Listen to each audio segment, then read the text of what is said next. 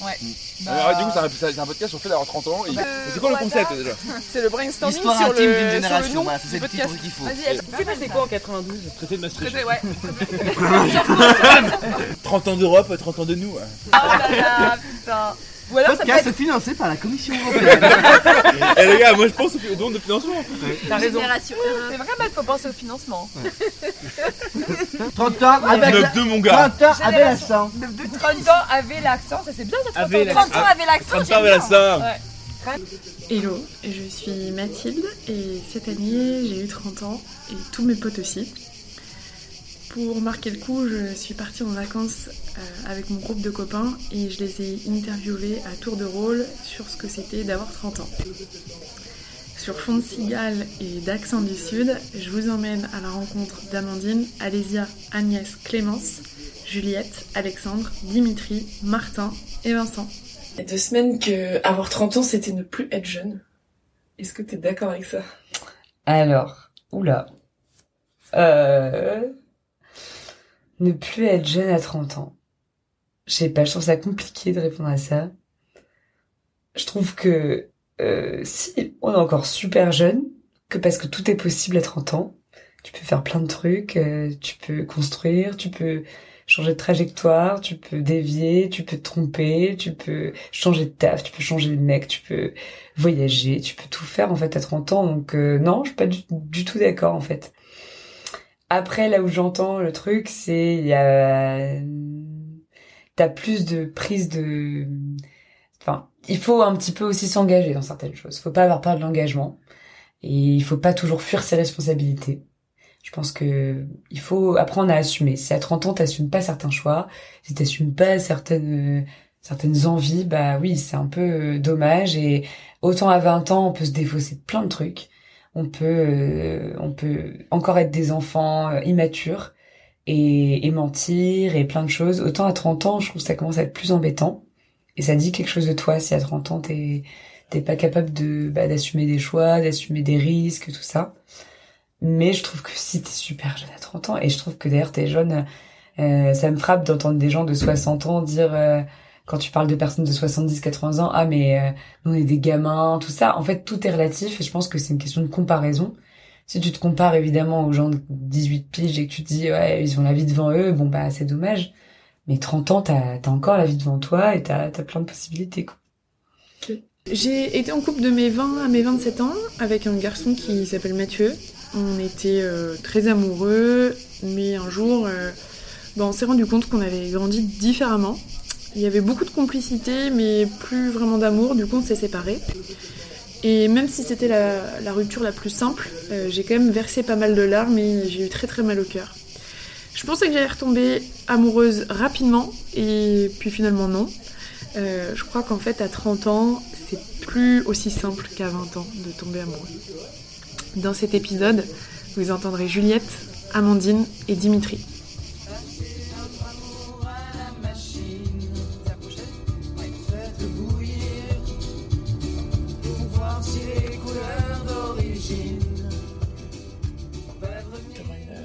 Un peu moins fun. Et on va parler des épreuves euh, que tu as eu à surmonter. Est-ce qu'il y a eu des choses euh, difficiles à surmonter pour toi récemment? Oui Oui euh, Bah ça a été une année un petit peu compliquée. Hein. C'était une année... C'était une année de, de, de, rebondissement. Là, pour le coup, on peut dire que j'ai tout recommencé. Euh, bah, la première épreuve, euh, c'est la séparation. C'est la séparation avec euh, mon ex-copain avec qui j'étais depuis trois ans. Euh, ça a été, ouais, ça a été super difficile parce que je m'y attendais pas du tout. Je m'y attendais pas. et ouais, j'ai pris un gros coup, un gros coup derrière la tête. Euh, surtout que j'avais, je l'avais suivi juste, enfin, je l'avais suivi. Disons qu'on s'était mis d'accord pour partir de Paris et aller à, vivre à Tours euh, pour que pour que lui trouve un meilleur cadre de vie et que moi je puisse encore faire des allers-retours entre Paris et Tours. Parce que moi j'aimais beaucoup ma vie à, Paris, mais par amour on, fait des choses, voilà, on fait des choses pour l'autre, quoi. Euh, ça, ça a été, ouais, ça a été une grande grande claque. Euh, surtout que c'est arrivé euh, littéralement euh, un mois avant mes 30 ans. Et euh, j'avais tout, je lui avais toujours dit, écoute, si tu veux, si tu veux me larguer, fais-le avant mes 30 ans. Peut-être parce que j'étais pas très très sûre de cette relation, que je, enfin ça a été une relation qui était qui était super et en même temps qui a été un peu compliquée. Euh, et j'avais j'avais toujours dit ça en blaguant et sauf que bah en fait ça s'est vraiment réalisé. Euh, donc euh, ça a participé de la complexité d'avoir 30 ans parce que d'un coup euh, on se dit euh, oula en fait normalement les gens là à 30 ans ils se marient ou ils ont des enfants ou ils achètent. Moi là là tout ça c'est plus possible. Ça tout de suite on, le raye on le raye en tout cas de l'année à venir ça c'est sûr et je pense des deux prochaines années à venir. Ce qui a impliqué du coup un déménagement. Donc j'ai réemménagé à Paris. Donc euh, voilà j'ai déménagé trois fois en un an.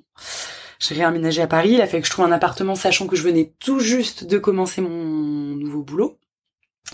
Donc j'avais euh, une demi-fiche de paye, euh, enfin vraiment, je me suis dit mais qui voudra de moi Et j'ai eu de la chance parce que j'ai trouvé hyper vite et un appart super bien, super bien placé. Et ouais, une rupture, c'est moi j'en avais j'en avais déjà connu une avec euh, mon premier copain, mais disons que c'est pas pareil euh, l'amour adolescent. Il y a quelque chose qui est qui, s'éteint un peu naturellement et, hum, et je sais pas, c'est le premier amour, c'est pas du tout pareil. Et puis bon, je pense que j'étais un peu plus initiatrice de la première rupture, même si c'était un accord commun. Là, j'ai pas du tout été initiatrice, je l'ai j'ai vraiment subi euh, ce qui s'est passé. Euh, ça a été euh, ça a été difficile, euh, ça a été euh, ouais, ça a été très dur pendant quelques semaines et mois. Euh, beaucoup de larmes, beaucoup de remises en question. Et, et voilà, et revivre à Paris, reconnecter avec des gens, revivre seul. Euh, quand ça fait quelques années qu'on vit avec quelqu'un et qu'on partage des bouts de quotidien ensemble, euh, refaire les choses seul, c'est- c'était difficile au début. Euh, J'avais plus trop envie de sortir en plus, enfin puis post-Covid, enfin bref, c'était vraiment, euh, c'était pas la joie du tout.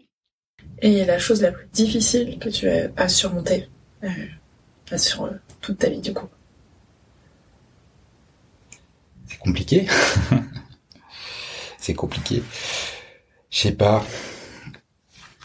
Euh, si, je le sais. Nous le savons tous. Je pense qu'il y a eu plein de trucs compliqués dans ma vie. Euh, je pense qu'après le cerveau est suffisamment bien fait pour euh, pour faire le tri et, et foutre dans des coins des trucs compliqués pour pas trop qu'on s'en souvienne, pour les atténuer, parce que je pense qu'ils ne s'en souviendraient pas. Mais euh, en tout cas, consciemment, parce que je pense qu'il y a plein de, choses très difficiles, inconsciemment, euh, que j'ai eu à, à vivre, consciemment, je pense que la chose la plus dure que j'ai eu à surmonter dans ma vie, c'est vraiment un problème de riche. C'est euh, la rupture avec la, la personne avec qui je vivais pendant pendant 7 ans, entre mes 20 et 27 ans.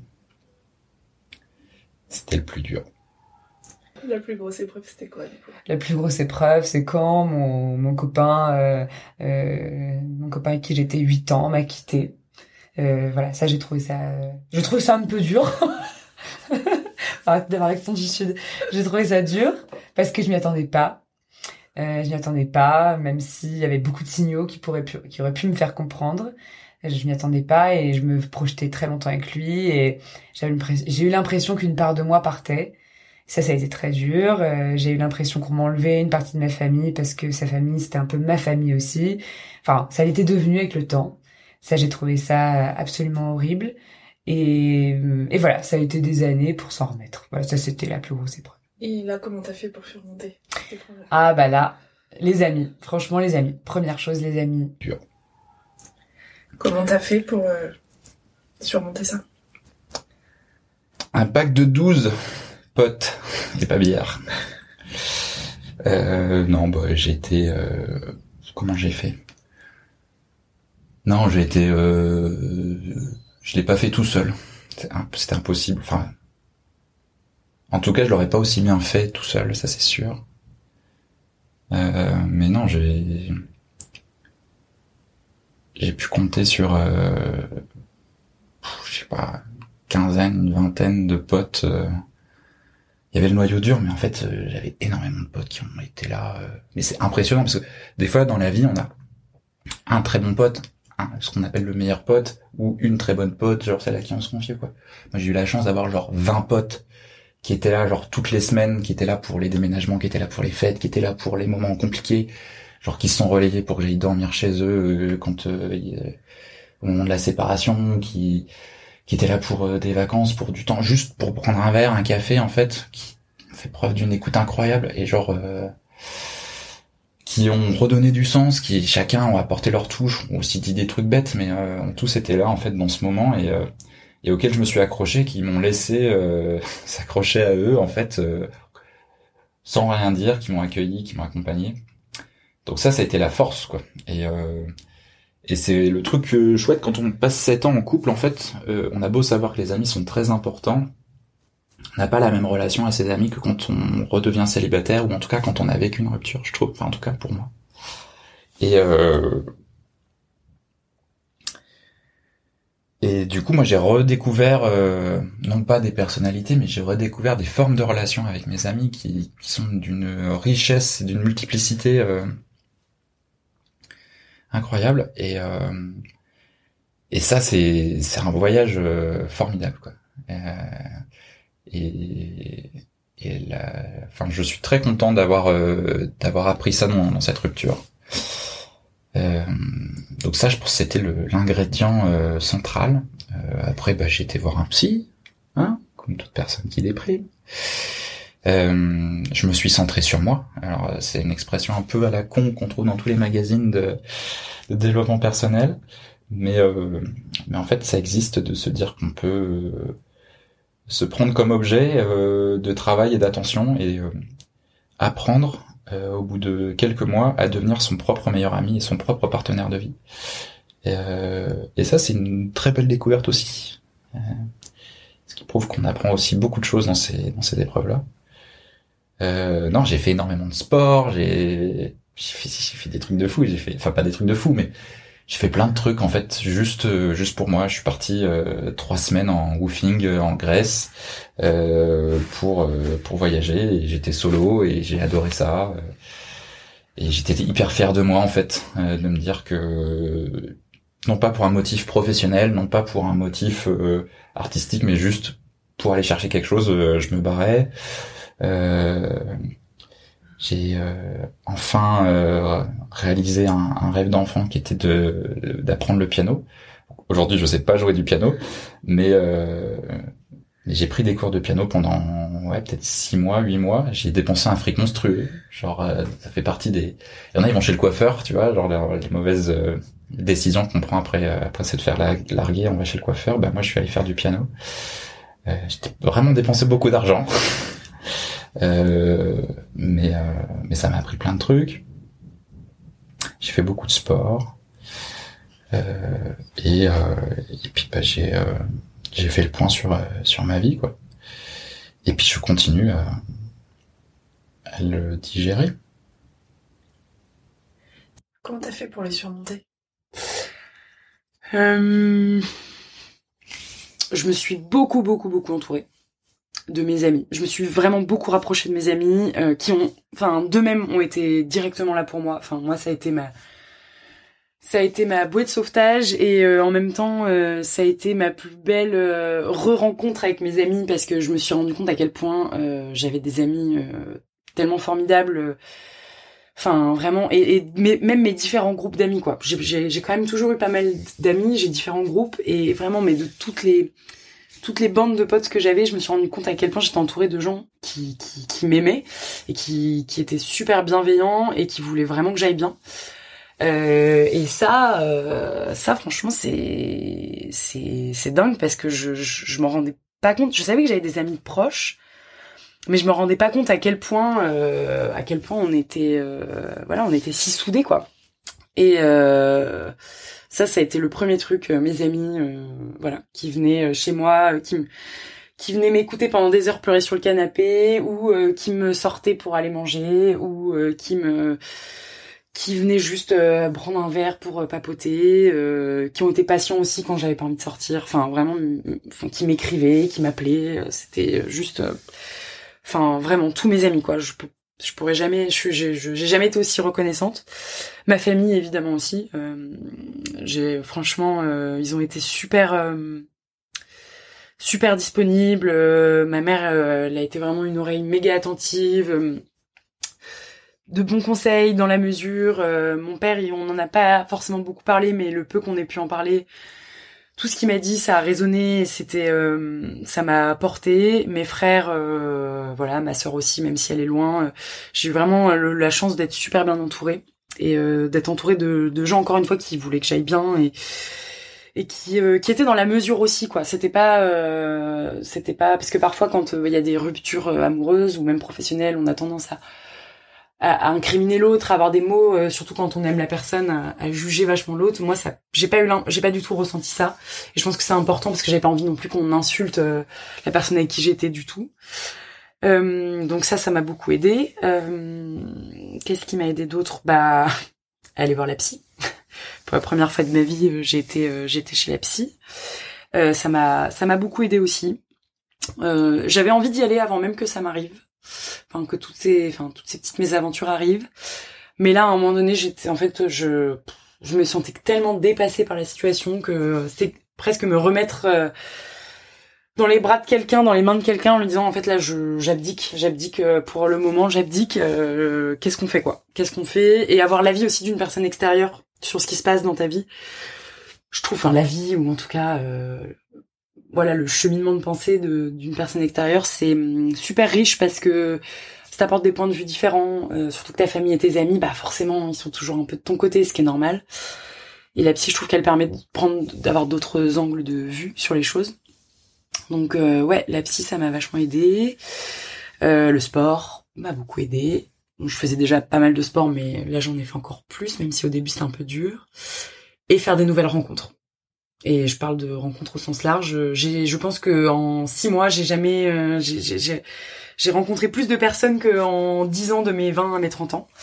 Parce que en fait, quand on va pas bien, il y a quand même un truc qui est un peu compliqué, euh, surtout quand il y a eu une rupture amoureuse, c'est que c'est difficile de voir des amis qu'on a en commun. Même si la, tes amis en commun ne parlent pas forcément de ton ex, moi, ça me rappelait quand même mon ex et juste le fait qu'il était, euh, qu'il existait. Donc, euh, il y a quelques amis que j'ai arrêté de voir pendant quelques mois. et, et en fait, je me suis dit que pour me changer les idées, il fallait que je rencontre des gens qui qui connaissent pas ma vie en fait. Et du coup, euh, ce qui s'est passé, c'est que j'ai des amis qui connaissaient cette histoire, mais qui m'ont invité à boire un coup euh, un soir. Euh, j'ai rencontré des personnes, et puis de fil en aiguille, voilà, je, de plus en plus, j'ai commencé à faire des choses que j'aurais pas forcément fait auparavant, un peu last minute, où ok, bah je vous suis là, ok, je vous suis faire un stage de surf, ok, je vous suis au resto avec ces gens que je connais pas. et j'ai rencontré pas mal de personnes. J'ai rencontré des des personnes super. Il y en a qui sont devenues très vite des amis enfin avec qui ça a été euh, des rencontres un peu coup de cœur euh, et, euh, et, voilà et rencontrer d'autres gens qui parlent d'autres choses ou qui connaissent pas ta vie je pense que c'est un des trucs qui m'a le plus aidé aussi à à passer à autre chose et à surmonter tout ça et et reprendre aussi confiance en la vie quoi en me disant bon il y a quand même des, choses chouettes il y a les amis il y a la famille évidemment mais il y a encore plein d'autres petites portes à ouvrir de chouettes quand bien même on a plus d'amoureux et quand bien même on a plus de travail. Euh, donc euh, donc voilà, ça ça m'a ça m'a beaucoup aidé ouais.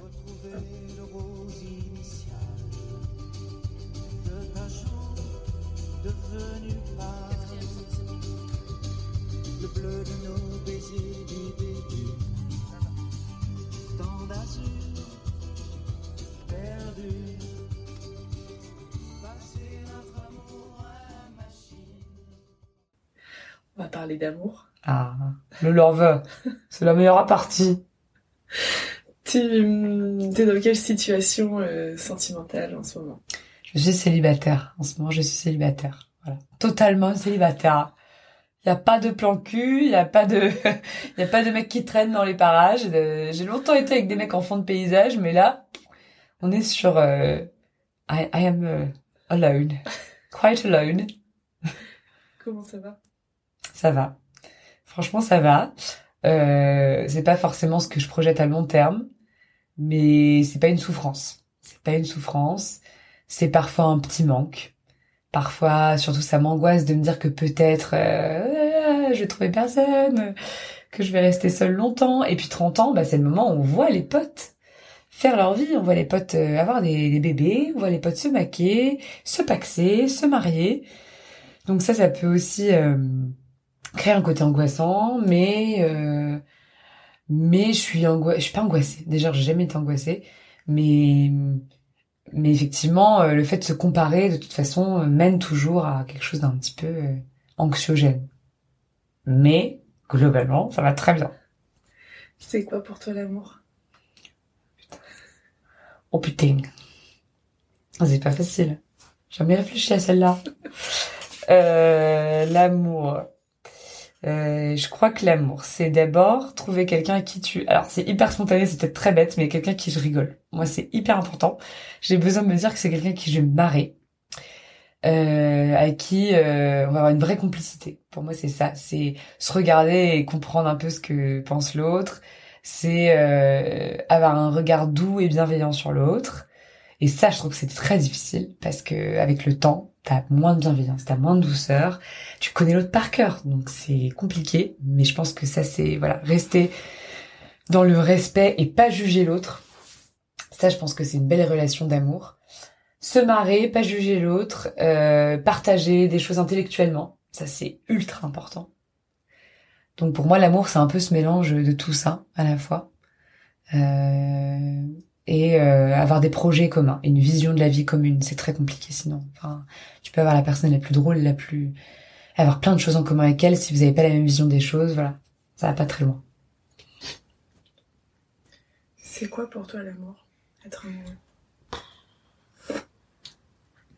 Il n'y a pas d'amour, il n'y a que des preuves d'amour, Mathilde.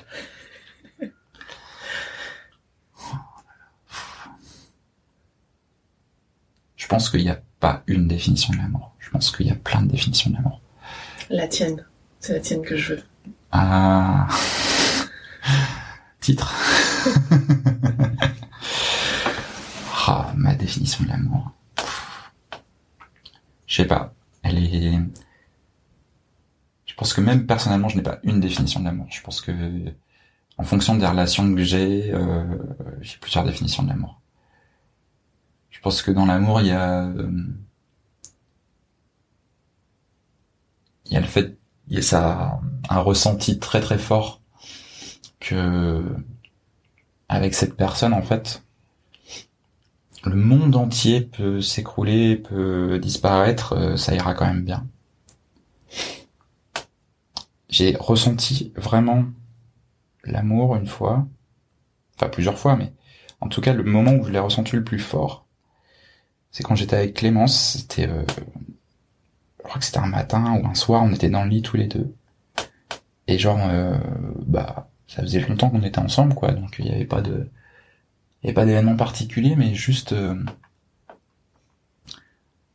on était l'un l'un contre l'autre, et, euh, et on s'endormait, je crois.